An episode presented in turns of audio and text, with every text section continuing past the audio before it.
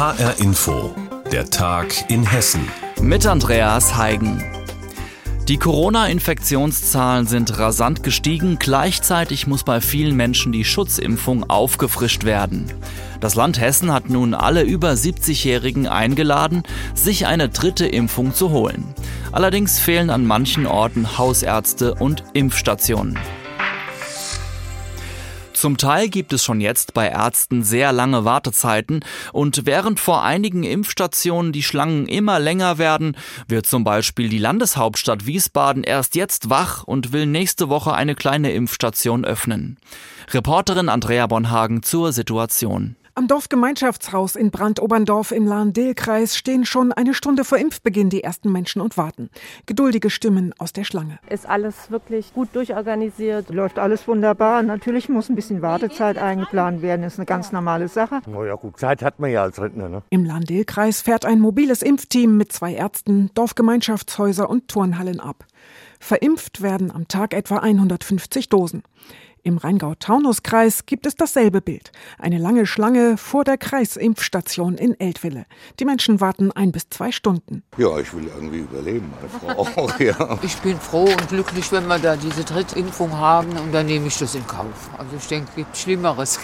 Natürlich habe ich gerne auf mich genommen. Ich bin doch Rentner, ich habe doch Zeit. Aufgrund der aktuellen Entwicklung war es mir sehr wichtig, möglichst schnell meine Boosterimpfung zu bekommen. Im Rheingau-Taunus-Kreis ist die Schlagzahl etwas höher. Zurzeit werden dort mehr als 350 Menschen am Tag geimpft. Zum Teil sind es auch Impftouristen aus Wiesbaden. Denn in Wiesbaden gibt es zurzeit, abgesehen von Hausärztinnen und Ärzten, gar kein Angebot. Gesundheitsdezernent Oliver Franz gibt zu, man habe sich verschätzt. Wir haben als Großstadt natürlich eine recht ordentliche Versorgung mit niedergelassen. Also wenn Sie an eine Struktur in Landkreisen denken, da sind natürlich viel, viel weniger Ärzte insgesamt verfügbar. Sie kennen das Thema Landarztmangel. Und wir sind davon ausgegangen, dass angesichts der guten medizinischen Versorgung am Standort mehr Leistung von den Niedergelassenen sichtbar wird. Alle anderen großen Städte in Hessen, Darmstadt, Frankfurt, Kassel, Offenbach, haben allerdings schon ein Impfzentrum oder eine Impfambulanz. Wiesbaden startet nun nächsten Montag eine Impfstation mit 100 Dosen am Tag. Plus mobile Teams mit 1600 Impfungen am Tag, die bisher Alten- und Pflegeheime geimpft haben und nun Hausbesuche machen und in die Stadtviertel kommen sollen. Gesundheitsdezernent Franz appelliert an die Ärzte, die im Moment keine Impfungen anbieten. Hausärztin Dr. Cornelia Ries aus Eltvelle erklärt, warum das nicht immer ganz so einfach ist. Wir haben ja auch noch unser normales Gewerbe. Wir haben die kranken Menschen. Es ist jetzt Grippezeit, es ist Erkältungszeit und die stehen in der Praxis, sollen behandelt werden. Der Druck auf die Ärzteschaft sei riesig. Das hat auch Heike Fuchs festgestellt, die gerade glücklich von der Drittimpfung an der Eltwiller Impfstation kommt. Beim Hausarzt hätte ich auch gehen können, aber da hätte ich noch warten müssen. Ich wollte eigentlich nicht mehr warten. Denn die Zahl der Menschen über 70, die trotz Impfung auf der Intensivstation landen, wächst. Wie laufen die Boosterimpfungen in Hessen? Reporterin Andrea Bonhagen hat uns einen Überblick verschafft. Glühwein, gebrannte Mandeln, Bratwurst und Weihnachtsmusik. Ja, auch das Wetter passt so langsam zur Vorweihnachtszeit und so haben die ersten Weihnachtsmärkte in Hessen nun eröffnet. Offenbach und Darmstadt haben den Anfang gemacht. Doch es ist Vorsicht geboten in der aktuellen Corona-Situation. Die Hygieneregeln einhalten, sich und andere schützen ist das A und O. Denn Zugangsbeschränkungen zu den Ständen gibt es nicht. Aber in Darmstadt zum Beispiel verfolgt man ein neues Sicherheitskonzept. Heute Morgen um kurz nach 10 in Darmstadt. Die Schaustellerinnen und Schausteller rücken kurz vor Öffnung nochmal die Aufsteller zurecht, bringen die letzten Lieferungen in ihre Buden und gleichzeitig weht auch schon der erste Duft von gebrannten Mandeln und Würstchen durch die Luft. Die Stimmung ist gut, alle sind froh, dass sie jetzt nach anderthalb Jahren Pause endlich wieder ihre Buden öffnen können.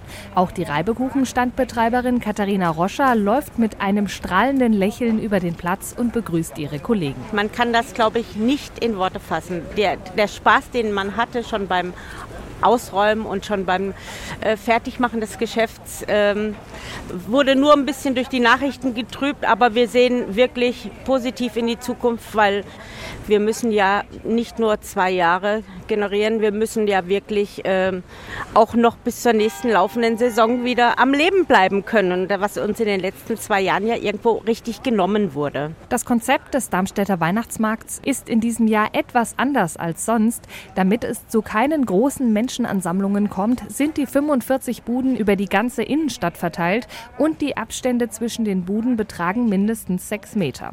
Der stellvertretende Vorsitzende des Darmstädter Schaustellerverbands, Michael Hausmann, ist überzeugt von diesem Konzept. Ich glaube, dass das funktionieren kann. Wir haben die Stände weit auseinandergestellt, es sind neue Plätze dazugekommen und haben sämtliche Verzehrbereiche hinter die Stände versetzt, damit eben im vorderen Bereich nur Besucher flanieren können, sich was kaufen können und gegessen wird dann hinter den Ständen an Stehtischen, die auch ausreichend weit auseinander stehen. Also da wir ja im Freien sind und gehe ich davon aus, dass unsere Regelungen Abstand halten und im Gedränge Maskenpflicht ähm, ist, glaube ich, ausreichend. Die Stadt Darmstadt hat sogar schon etwas vorausgedacht, denn alle Buden, die mit Essen zu tun haben, sind auf einem Platz. So gibt es die Möglichkeit, diese falls nötig einzuzäunen und 2G-Kontrollen einzuführen. Darmstadts Ober Oberbürgermeister Jochen Patsch betont, dass man die Voraussetzungen für einen sicheren Weihnachtsmarktbesuch geschaffen habe, aber es komme auch auf das Verhalten der Besucherinnen und Besucher an. Sowohl die Anbieter als auch die, diejenigen, die daran, also die Weihnachtsmarktbesucher, sind darauf angewiesen, Möglichkeiten für sich zu haben, äh, auf sich aufzupassen. Und das ist unsere Überlegung, den Menschen die Chance zu geben, auf sich aufzupassen, rücksichtsvoll, mit Abstand aber doch vielleicht ein bisschen den Weihnachtsmarkt genießen zu können. Noch ist dieses Konzept nicht erprobt. Die kommenden Tage und vor allem Wochenenden werden zeigen, ob es eine gute Entscheidung war, die Weihnachtsmärkte ohne große Kontrollen zu öffnen oder ob nochmal nachgeschärft werden muss. Der Weihnachtsmarkt in Darmstadt ist eröffnet. Reporterin Stefanie Hofmann hat über das Anti-Corona-Konzept für diesen Markt berichtet. Tja, die Weihnachtsmärkte lösen natürlich bei vielen Vorfreude auf das große Fest aus, doch bei einigen stellt sich auch Ernüchterung ein. Und zwar, weil die Corona-Inzidenz täglich höher klettert. Ja, da sind viele Pläne wieder hinfällig, die mal gemacht wurden. Denn gesellige Weihnachtsfeiern mit Freunden im Verein oder mit Kollegen wird es aller Voraussicht wahrscheinlich auch diesmal nur wieder im kleinen Rahmen geben können. Vor allem für die Gastronomie eine schlechte Nachricht. Wie hart das Gastwirte trifft? Anna Vogel hat nach Antworten gesucht. Hallo, wunderschönen guten Tag. Parkhotel Krone. Ja, also im Restaurant ist 3G. Das heißt, Telefonieren, erklären, Verständnis zeigen. Damit ist Hotelleiterin Peggy Matters in Bensheim gerade viel beschäftigt. Sie steht am Empfang hinter einer Plexiglasscheibe. Aber außer uns ist niemand da. Und wo vor zwei Jahren noch Firmen mit über 100 Leuten in der Vorweihnachtszeit gefeiert haben, wird es wohl auch in diesem Jahr leer bleiben. Wie viel Matters dadurch verloren geht? Das sind Tausende von Euro. Weihnachten, Silvester, das sind die Hauptgeschäfte. Das Weihnachtsgeschäft Geschäft mit großen Feiern, Programm und Musik ist erst gar nicht groß angelaufen, erzählt Matters. Zu groß die Unsicherheit, welche Regel dann gelten wird. Denn sollte es nur noch 2G geben, könnten ungeimpfte nicht mitkommen. Ein Problem auch für Firmenfeiern, denn Arbeitgeber dürfen nicht nach dem Impfstatus ihrer Mitarbeiter fragen. Restaurants allerdings schon. Das heißt, der Arbeitgeber gibt sich ja nicht in Vorleistung und bucht jetzt für 100 Leute eine Weihnachtsfeier. Und es kommen aber nur 50, weil er es nicht weiß. Er darf nicht fragen. Ganz im Norden von Hessen, in Völkershausen, betreibt Joachim Sommer die Schenke, eine kleine Gastwirtschaft. Auch für ihn ist die Weihnachtszeit mit kleinen Feiern eigentlich die umsatzstärkste im Jahr. Deshalb hat er sich gut darauf vorbereitet, hat früh begehrte Weihnachtsgänse gekauft. Und jetzt hat man das gemacht, ist froh, dass man das alles hat. Und jetzt, wenn man Pech hat, wie gesagt, die Leute sagen einem ab, dann bleibt man darauf auch noch sitzen, wenn es dumm läuft. Es steht viel auf dem Spiel. Seit kurzem arbeitet auch der Sohn von Joachim Sommer im Betrieb mit. Und auch um seine anderen Mitarbeiter macht er sich Sorgen. Wir konnten alle nach der Kurzarbeit wieder zurückholen und haben jetzt nochmal ergänzt mit Festeinstellungen und haben jetzt natürlich die Angst, dass das vielleicht nachher äh, doch nicht so funktioniert, wie wir es uns gedacht haben, die Leute doch wieder heimschicken müssen. Sorgen, die auch Marianne Bräutigam vom Heppenheimer Goldenen Engel gut kennt und die ihr die Vorfreude auf Weihnachten trüben. Noch hat sie nicht einmal dekoriert. Da freut man sich eigentlich jedes Jahr drauf. Letztes Jahr hat es komplett gefehlt und dieses Jahr ja, habe ich fünf Kisten hinten stehen, die ich eigentlich auspacken wollte und wollte voll loslegen. und habe jetzt gerade so einen kleinen Dämpfer, weil irgendwo fehlt einem schon die Motivation, weil wir haben im Moment das Gefühl, wir stehen wieder an dem Punkt, an dem wir letztes Jahr standen. Schon jetzt kommen wieder spürbar weniger Gäste am Abend, erzählt Bräutigam. Getränke bestellt sie nur noch in kleinen Mengen. Es soll im Fall der Fälle nichts schlecht werden. Einige Kilometer weiter beim Blauen Aff in Bensheim-Auerbach gilt inzwischen 2G. Hier dürfen nur noch Genesene und Geimpfte essen. Für Besitzer Alexander Poth die einzige Möglichkeit, um zumindest ein bisschen planen zu können. Bei ihm stehen auch noch tatsächlich Feiern im Kalender. Stand heute gibt's Weihnachtsfeiern. Wir sind eigentlich auch gut gebucht. Ich weiß aber nicht, ob das dann wirklich auch so stattfindet. Und da hat man große Angst, muss man ganz ehrlich so sagen. Er tippt einen seiner Luftfilter an und zuckt mit den Achseln. Viel mehr könne er nicht machen, nur noch abwarten und hoffen. Das war ein Beitrag von Reporterin Anna Vogel. Sie ist der Frage nachgegangen, wie es Gastronomen momentan in der aktuellen Corona-Situation ergeht. Bei der diesjährigen Euro Finance Week in Frankfurt blicken die anwesenden Banker nach Berlin, was sich bei den Koalitionsverhandlungen tut. Und sie haben eine lange Wunschliste, was sie alles von der neuen Bundesregierung erwarten in diesen Krisenzeiten.